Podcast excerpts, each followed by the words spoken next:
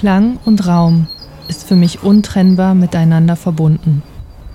Der Raum beeinflusst den Klang, Klänge beeinflussen den Raum. Ich bin Architektin und arbeite seit sechs Jahren in Köln.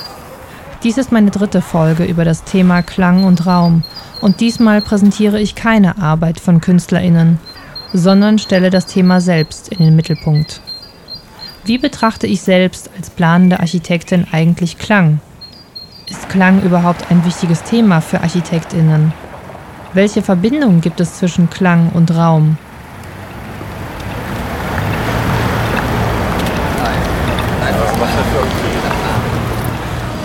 In den letzten Jahren ist mir immer wieder bewusst geworden, dass Menschen sehr unterschiedliche Vorstellungen vom Beruf von Architektinnen haben.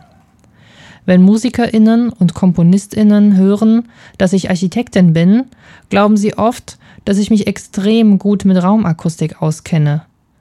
Aber die traurige Wahrheit ist, ich weiß kaum etwas darüber. In meinem Studium kam der Aspekt des Klangs so gut wie gar nicht vor. Ich erinnere mich jedoch an ein Semester während meines Architekturstudiums an der RWTH Aachen, in dem unter anderem der Schallschutz Thema einer Prüfung war. Und ich krame ein altes Skript aus dem Jahr 2009 aus meinem Bücherregal hervor. Ja, also ich habe jetzt hier in der Hand äh, dieses Skript Bauphysik vom Lehrstuhl für Baukonstruktion 3. Ähm, ja, Aachen, Oktober 2009. Und da gibt es mehrere Themen: den Wärmeschutz, den klimabedingten Feuchteschutz und den Schallschutz. Da gucke ich jetzt mal rein. Ist auch schon ewig her, dass ich da mich mal mit auseinandergesetzt habe. Aber ich sehe, so ein paar Sachen habe ich mit dem Textmarker markiert. Ja, und dann tauchen da so Begriffe auf wie Schalldruck, äh, Schalldruckpegel, äh, Schallpegeladdition, alles mit so ganzen drögen Schwarz-Weiß-Grafiken äh, untermalt. Sieht alles sehr ingenieurswissenschaftlich aus. Äh, das finde ich ganz interessant. Hier steht neben harmonischer Schwingung auch ein kurzes Kapitel zum Thema Geräusch. Da lausche ich ja auf. Ähm, hier steht, reine Töne in Anführungszeichen kommen in der Natur nicht vor. Sie können nur elektronisch erzeugt werden, zum Beispiel durch einen Sinusgenerator mit nachgeschaltetem Akustikverstärker und Lautsprecher. Ein Geräusch besteht aus der Überlagerung vieler harmonischer Schwingungen, unterschiedlicher Frequenzen und Pegel. Ja, und dann kommen dann noch so Sachen wie Hörfläche und Nachhaltzeit, auch nicht uninteressant, Schalldämpfung, ja, mehrere mathematische Formeln, viele Kurvendiagramme, dann so lustige, ähm, ja, so, so Icons mit Menschen in, in Gebäuden im Schnitt, also sozusagen nicht von oben geguckt, sondern von der Seite geguckt. Sieht so ein bisschen aus, als würde man in so ein Puppenhäuschen reinschauen und dann sind da Autos drin und Menschen und Menschen, die arbeiten hinter einem Bücherregal und Menschen, die äh, einen Besen in der Hand haben, Toiletten, Waschbecken. Ja, äh, also ich muss ganz ehrlich sagen, ich habe das alles irgendwann mal für eine Prüfung gelernt, aber ich habe das alles nicht mehr im Kopf. Ich weiß nicht mehr. Ich konnte das alles nicht mehr ausrechnen.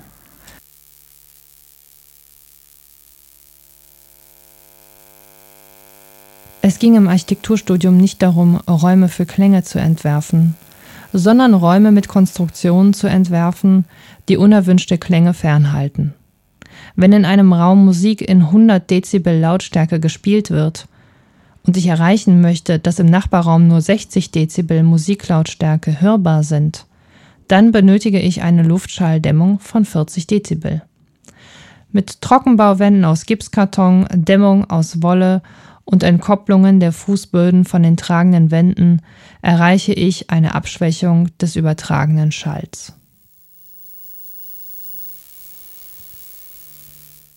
Luftschalldämmmaß RR'.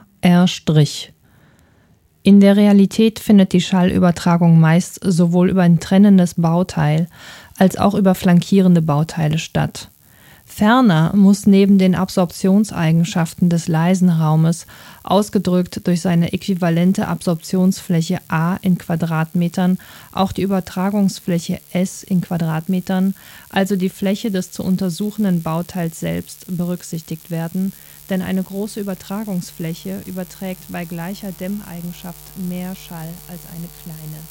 Die entsprechend korrigierte Pegeldifferenz B ergibt das Luftschalldämmmaß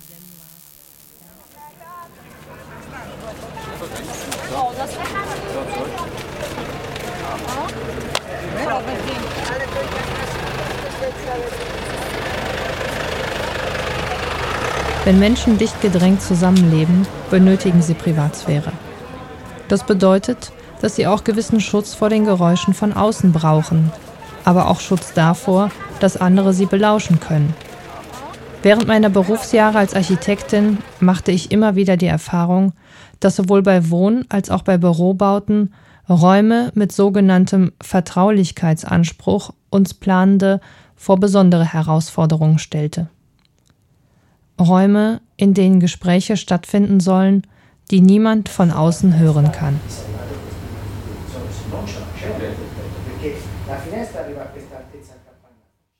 Bei einem Spaziergang an einem frühen Sommerabend durch eine italienische Altstadt ist mir ein akustisches Phänomen aufgefallen. Die enge Gasse inmitten der Stadt Genua wirkte optisch verfallen. Die Fenster waren dunkel und klein, teilweise vergittert, und der Putz war in einigen Häusern bereits abgebröckelt. Kaum Pflanzen, kein Fahrrad, keine spielenden Kinder. Ein Angstraum, wären da nicht die Geräusche aus den offenen Fenstern. Das rhythmische Schlagen von großen Holzlöffeln auf Rändern metallischer Kochtöpfe, um das Nudelwasser abzuklopfen. Stimmen von Frauen, blecherne Stimmen aus Fernsehgeräten im Hintergrund, Nachrichten. Es war Abendessenzeit. Ich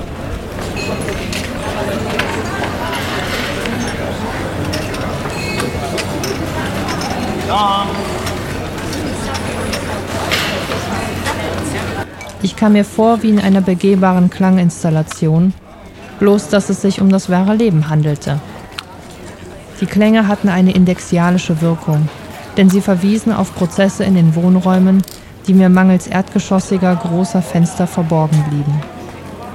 Die Klänge gaben mir das beruhigende Gefühl, an einem belebten Ort zu sein, auch wenn er visuell alles andere als lebendig wirkte.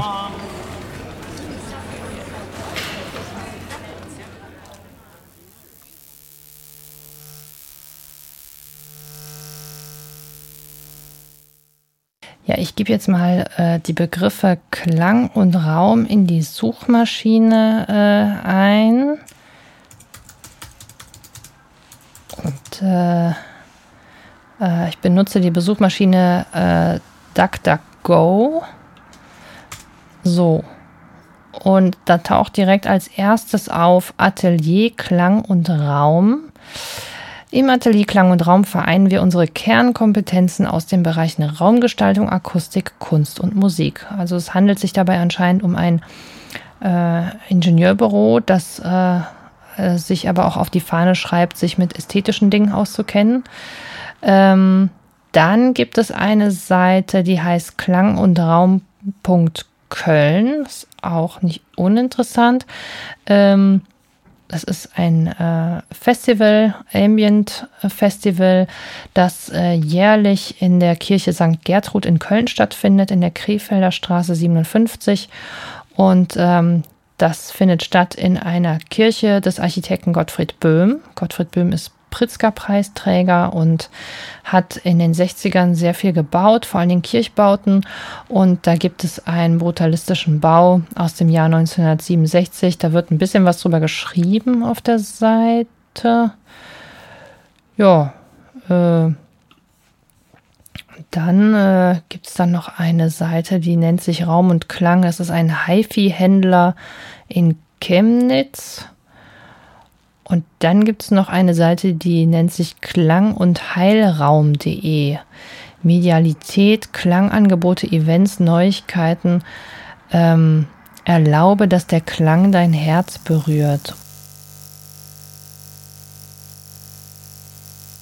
Der Philips-Pavillon für die Weltausstellung 1958 in Brüssel ist ein Entwurf des französischen Architekten Le Corbusier einem der großen Architektinnen der Moderne in der ersten Hälfte des 20. Jahrhunderts in Europa. Der Pavillon der Firma Philips stellte ein Gesamtkunstwerk dar, das aus Architektur, Geräuschkulisse und einer Medienshow bestand. Die multimediale Umgebung zelebrierte die Technik der Zeit. Edgar Varese Bohème Electronique wurde von mehr als 400 Lautsprechern in den Pavillon übertragen. Und in der Dia-Show von Le Corbusier waren Bilder vom Nuklearkrieg bis zur Wiedergeburt der Städte zu sehen. Das Gebäude wurde aus vorgespanntem Stahlbeton konstruiert und bestand aus neun hyperbolischen Paraboloiden, doppelt geführten Oberflächen, die aus geraden Linien entstanden. Eine andere Quelle besagt, dass Le Corbusier den Entwurf auf Basis einer Partitur und Komposition seines Assistenten Yannis Xenakis mit dem Titel Metastaesis aus dem Jahr 1953 gemacht habe. Yannis Xenakis ist Architekt und Komponist der neuen Musik.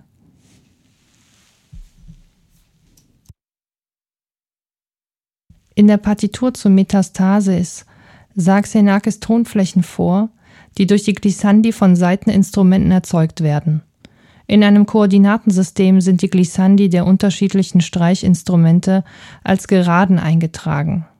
In der grafischen Darstellung bilden sie sogenannte Regelflächen ab, das heißt Flächen, deren sämtliche Punkte auf innerhalb der gekrümmten Flächen verlaufenden Geraden liegen, wie zum Beispiel die Kegel- oder Zylindermäntel oder die hyperbolischen Paraboloiden.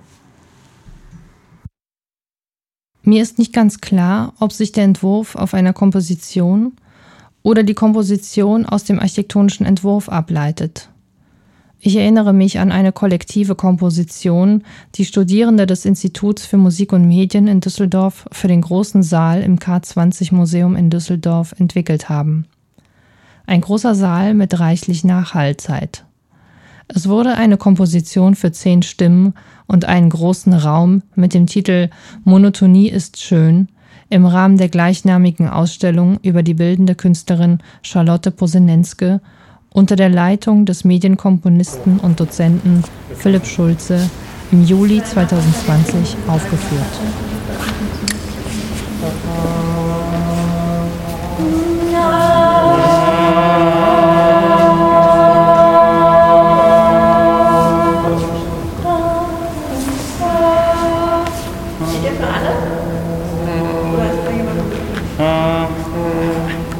Genau den gleichen Ton oder machen wir alle den gleichen, wie heißt das? Ungefähr.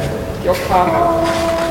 Möglich alle ja, gleich? Also das geht nicht. Also, okay, aber machen wir eh die Oktave.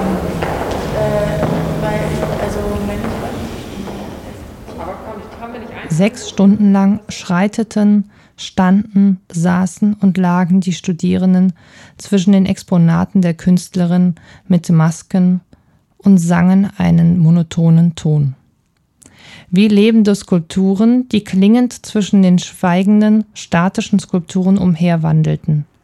Die Nachhallzeit ließ den Klang der Stimmen, die einen sechs Stunden lang steigenden Glissando-Ton sangen, verwischen, so dass nicht mehr deutlich war, wer zu der Gruppe gehörte und wer nicht.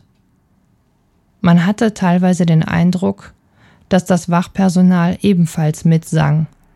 Es war jedoch schwer auszumachen, da alle Besucher und Besucherinnen im Raum, einschließlich des Personals, Masken getragen haben. Wie könnten Räume aussehen, in denen man Klang ausstellt? Diese Frage stelle ich mir bei Besuchen von Klanginstallationen immer häufiger. Eine Typologie des Museums für bildende Kunst existiert, für Klänge jedoch nicht. Museen sind jedoch Orte, die für Klanginstallationen dennoch gerne benutzt werden. Doch wie ist es eigentlich für das Bach-Personal, im Museum Klangarbeiten zu bewachen? Ich habe mit einer Mitarbeiterin des Wachpersonals im Museum Kunstpalast in Düsseldorf gesprochen. Oh, da haben wir aber schon so einiges hinter uns. Ich sag nur die große NRW, also da waren schon so einige ja. äh, Klangerlebnisse, möchte ich es mal nennen, ne? ja. die du dann bis zum Teil zehn Stunden am Tag ertragen musst. Also Ach, krass. Ich glaube, da gibt es aber noch einen Unterschied ähm, zwischen den Sachen, die wirklich nur, wo wirklich nur ein Klang ist, wo vielleicht auch schräge Töne sind, ja. ähm, oder wo Musik läuft, die man, also ich weiß noch bei Pierre Cardin zum Beispiel, äh, Genau, da kam immer wieder eine Musik. Am Anfang ist das toll und irgendwann mhm. denkst du dir dann. Ähm, also zehn Stunden Dauerschleife und immer derselbe Song, immer ja. derselbe Song. Das ist wirklich so, du machst abends die Augen zu und hast das im Kopf. Noch im Kopf drin. Ach krass ein Psychokrieg am Anfang. Ach, dann bin ich ja froh, weil meine Sache wird sich eigentlich gar nicht wiederholen. Die ist über die vier Stunden, dann wird sie sich immer weiter verändern. Ja. Das ist ja dann nicht, auch um es mir selber tragbarer zu machen, wenn ich die vier Stunden dabei stehe. Ja. Ach, Wahnsinn, ja, okay. Weißt du, bei Tangeli, ähm, aber das wiederum fand ich wiederum cool. Also ja, das, ist, äh, das, ist, das hat mir total gefallen. Also, was, was war das? Was? Äh, Begeh, genau. Ja, das begehbare Kunst, ne? so habe ich genau. immer gesagt. So mit Maschinen und sowas? Alles Aha. hat sich gedreht Tanglis, mit Schweizer Künstler. Ah. Das eine große Ausstellung Das war ein riesengroßes Konstrukt, wo man auch draufklettern konnte. Und Ach. Und was dann auch Geräusche gemacht hat? Genau, da hat sich so ziemlich alles gedreht. Äh, mhm. Da wurde so ein Zwerg kopfüber ins Wasser getaucht. Ja. Hinten durch war, das, wie hieß das, Totentanz? Der Totentanz. Ne? Da kam auch dann immer wieder ein Sound. Ja, und das war dann ganz schrilles Quietschen. Genau. Und, und wie von Kettensägen und sowas. Und das war schon. Ach cool. Mir hat das gefallen. Das war ja, was anderes, ne? Genau, so als immer nur Bilder. cool. Aber zum Beispiel, wenn du Du kommst ja zum Palastrauschen. Ja. Äh, beim Palastrauschen hatten wir natürlich auch schon einige Klanginstallationen, auch Musik. Mhm. Und manchmal ist sie auch sehr laut äh, ja. zu einigen Performances. Mhm. Das hat man dann natürlich nur einen Tag, das ist dann nochmal ja. was anderes. Aber äh, wenn es dann voll ist und laut, dann wird es natürlich auch irgendwie anstrengend. Ja. Ähm, das ist man sonst ja eigentlich nicht so gewohnt, weil solche Ausstellungen sind ja meistens ziemlich ruhig. Ja. Oder die junge Nacht, ne? ja. Die junge Nacht, das ist eine Veranstaltungsreihe, die hier, ja. Ja.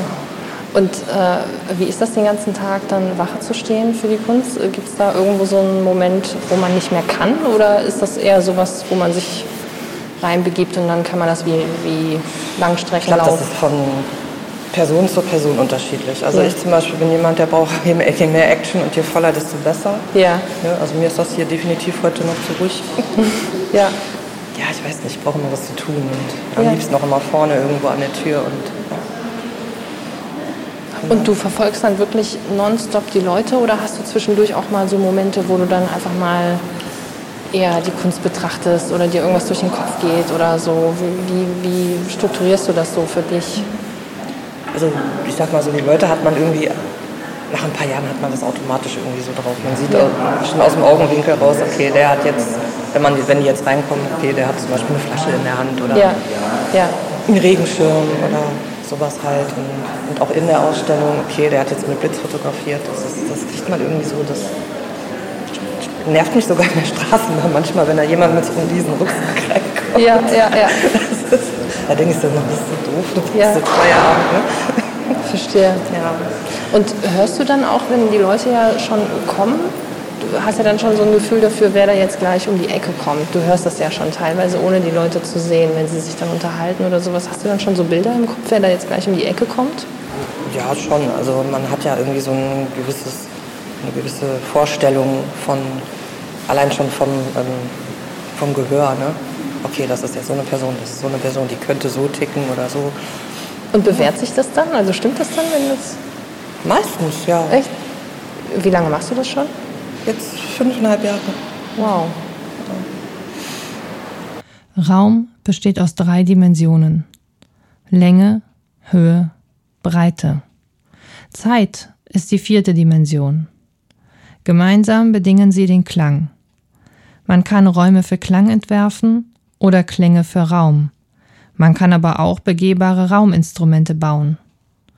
In der nächsten Folge werde ich mit der Grafikerin und Musikproduzentin Elisa Metz über ihre Arbeit Nine Ones sprechen und erfahren, wie sie die Komponenten Raum, Klang, aber auch Bild in Verbindung bringt. Am Mikrofon sprach Nathalie Brum. Oh,